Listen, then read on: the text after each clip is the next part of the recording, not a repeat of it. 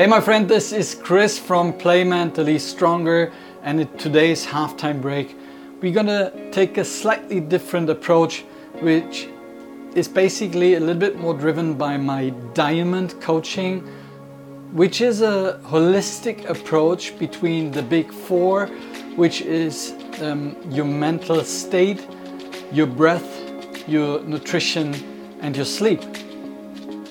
So did you know that there is some interconnection between those four and um, that those are crucial to your performance on pitch as well as off pitch and that they influence the likelihood of being successful or facing the defeat.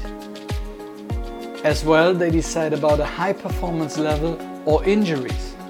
So neglecting those four elements, which is by the way um, still the case whenever it comes down to football or professional football, can have serious consequences. Not only on a single match, but furthermore on the entire career for you as a football player and the overall health conditions. So by understanding how those four elements interplay together, you will understand how those affect your performance and what you should do in order to succeed. So for those who don't know me, my name is Chris. I'm in the presence of that video, 44 years old. Um, I'm the founder of Play Mentally Stronger, which is taking care for your personal development and growth within the world of football. I'm somehow connected to the professional world of football since more than 15 years 11 of those 15 I've been working for Puma. Within the last four years at Puma, I had the pleasure, and I'm still super grateful for this experience, to be the partnership manager at Borussia Dortmund for Puma and taking care for the entire team as well as any individual player. And already in this time up in Dortmund, I was always in constantly asking myself what is still missing, what kind of element is still missing within the world of football. So, however, the answer was something which I've received whenever my wife got sick and um, I had to take the decision to quit my job at Puma. So I left Puma, went to um, back in the days, or back at that time, the biggest German uh, football players agency, where I found myself unemployed after seven months because um, you know there are certain times in life when some things are not fitting um, together as they should but nevertheless I'm grateful for that kind of experience. Through constant engagement within the field of professional and personal development and the love for the sport and the love for football I discovered what is really missing in my opinion so I call it the diamond, which is at least the interplay, the interconnection between, as I said already, your mental abilities, your breath, your, um, your sleep, and your nutrition as well. So let's start with mentality. Your mental attitude is pivotal to handle pressure and stress. Building and maintaining self confidence, and with that, creating momentum on and off pitch. This boosts your motivation and helps you to overcome challenging times. Second is your breathing. Proper or correct breathing patterns do not only optimize your oxygen uptake, furthermore, it improves your endurance, makes you calm, and regenerates you faster. It reduces stress, enhances the mental clarity, and gives you more focus and concentration. Talking about sleep, high quality sleep promotes your recovery and rejuvenates you after intense trainings or matches. During sleep, your body creates or produces necessary hormones, repairs your muscles, and strengthens your immune system. A proper nutrition is your energy supply. It's the fuel you need on pitch in order to perform. It develops and regenerates your muscles. Essential nutrients provide you with a baseline for an optimal performance. So as you can see, all four are essential to your performance as they interact, as they interplay together. My goal within that program isn't that I'm going to provide you, for example, with any kind of diet or nutritional plans. It isn't about, for example, giving you some kind of magical recipe to tell you how to sleep better. It's not even about, you know, that, that there is that, that kind of magical switch in your head which we're going to turn off and then you're going to stop thinking or think in the right way. No, this is not the case. What I'm trying to do is to give you some kind of principles which we turn into habits in order to make you understand the topics, how this kind of topics interplay or are interconnected together, and then by understanding this and creating it into habits, and by understanding this, enhance your performance substantially. So, what's the danger of, for example, neglecting those kind of interconnections? So, first of all, what you should understand is that you are human, such as I am. Be aware that, for example, ignoring the interconnection between those four or those four must do activities could have potentially long term consequences. This has nothing to do if you are a football player or not. Every decision we take has its consequence. A weak mental performance over the long term could potentially lead into things like frustration, anxiety, or even depression. Shallow or irregular breathing does not only decline your physical performance, it also increases the likelihood of the risk of an injury. Sleep deprivation, for example, leads to less recovery, reduces your energy, and leads to fatigue and poor concentration. A bad diet, for example, diminishes your mental mood as well as the energy you need on pitch it slows down the recovery process and as well and as said, it increases the likelihood of a potential injury. So the question is what's the ideal scenario and to be honest I guess that especially in today's world of football the approach needs to be a little bit more holistic especially whenever it comes down to things which are happening more or less off pitch because this is where you have the most time instead of just looking whatever happens on pitch in your active performance. So the demand behind is creating a substantial program which helps you to, to perform better off pitch, to transport it into a better performance on pitch. So it is of the utmost importance that you need to understand the connectivity between the four to integrate them into your daily habits or make them daily habits and transport them into your daily performance on pitch.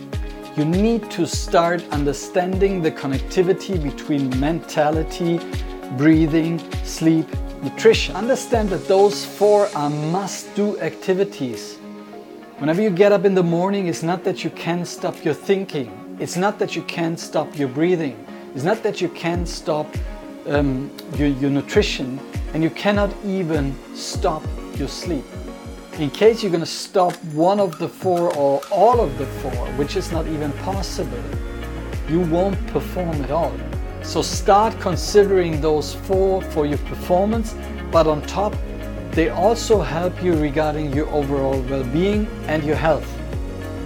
So it's my ambition to create a comprehensive understanding for you to make those kind of four activities or to turn those four activities into habits, identify the crucial steps which you have to take in order to move up the ladder. So let me give you an insight of how breathing, for example, has an impact on your daily sleep, your daily nutrition, and your daily mentality. So, conscious deep breathing has an impact on your mental capabilities, on your mental fortitude, on your mental well being. For example, conscious diaphragmatical breathing helps you to reduce stress and anxiety. On the other hand, it helps you to develop mental clarity, provides you with focus and concentration. It provides you with a positive attitude and gives you mental resilience. But it's also crucial whenever it comes down to your sleep or falling asleep. Too much mouth or shallow breathing over the course of the day unfortunately leads to bad sleep. Bad sleep means bad recovery. Bad recovery means a bad mental state. A bad mental state means a bad performance on pitch.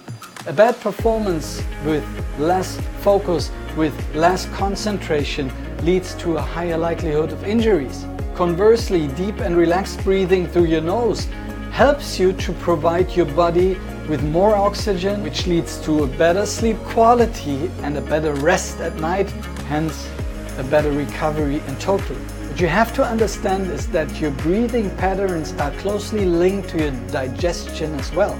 So a bad digestion leads to poor sleep quality based on digestive issues. Less sleep, once again, leads to poor performance because there is less recovery in there.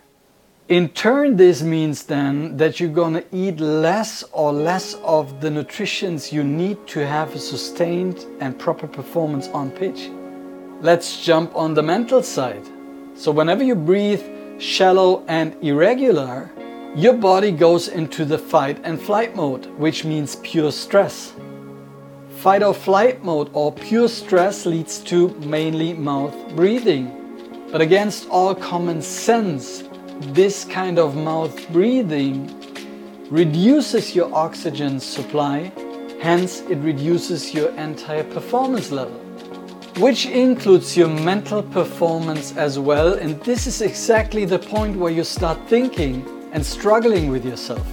So imagine after a match, this kind of worrying about whatever happened on pitch, this kind of mental disturbance which you have ongoing as a process might lead to sleep disturbances. Insomnia or restless sleep is a consequence, which means that you reduce your recovery. What happens is that this kind of negative emotion or emotions lead to a poor diet, which is mainly driven by processed food. Processed food, by the way, influences your breathing patterns and unfortunately it doesn't provide you with the good calories or the good energy you need in order to perform right on pitch. What you always have to understand is that a poor diet is closely linked to processed food, lots of sugar, unhealthy fats. This does not only lead to less energy, this also leads to lots of mood swings. Due to acidity, your body isn't in balance anymore. So essential nutrients within your diet are missing. This leads to a reduced mental state, mental capabilities, and a reduced mental resilience.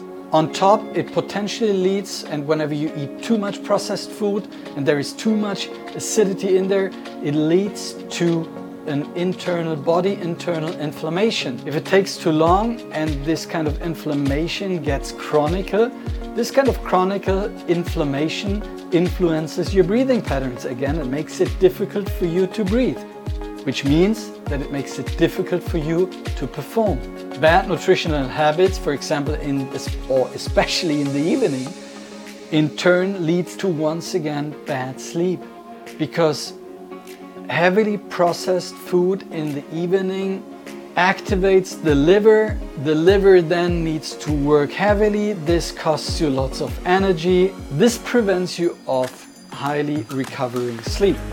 On top, we need to consider there's lots of inactive space during the day. This is quite similar to an excessive smartphone use, which is basically driven by blue light. And if you're not using blue light blocking glasses and you put your cell phone away in the right moment, then also this kind of habits will disturb your sleep. So as you can see, insufficient sleep and recovery has in turn a, a certain effect on your mental capabilities, your diet, as well as your performance on pitch, closely linked to bad breathing habits. Sleep deprivation leads to fatigue, Fatigue leads to shallow breathing. Shallow breathing leads to less performance. Less performance leads to a mentally negative way of thinking.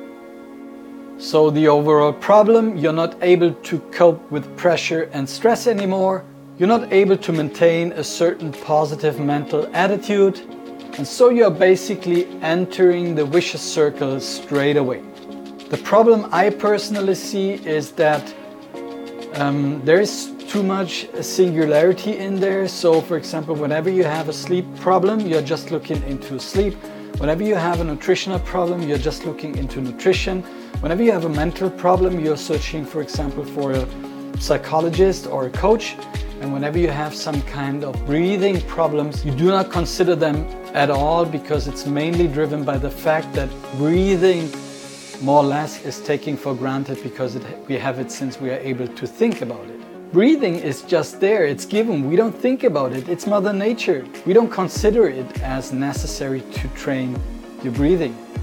So, in a nutshell, as a summary, and to wrap it up, I want you to understand that there is an interconnection, an interplay between your mental capabilities, your breathing, your nutrition, and your sleep. For you, as a football player who wants to strengthen his entire performance, it's necessary that you consider those kind of four off pitch activities as a daily training program in order to succeed and develop yourself on the next higher level, which so far you didn't even consider. This is essential to your performance. This is essential to your overall well being. This is essential to your health. You will effectively manage stress, get more clarity, enhance your recovery, maintain a positive mindset even after setbacks, and ultimately support your performance on pitch over the long term. So in case you're interested, just leave me a comment below, contact me via my website or via Instagram. Other than that, play mentally stronger. I'm ready to serve you whenever you are. Take care, my friend, and speak to you soon.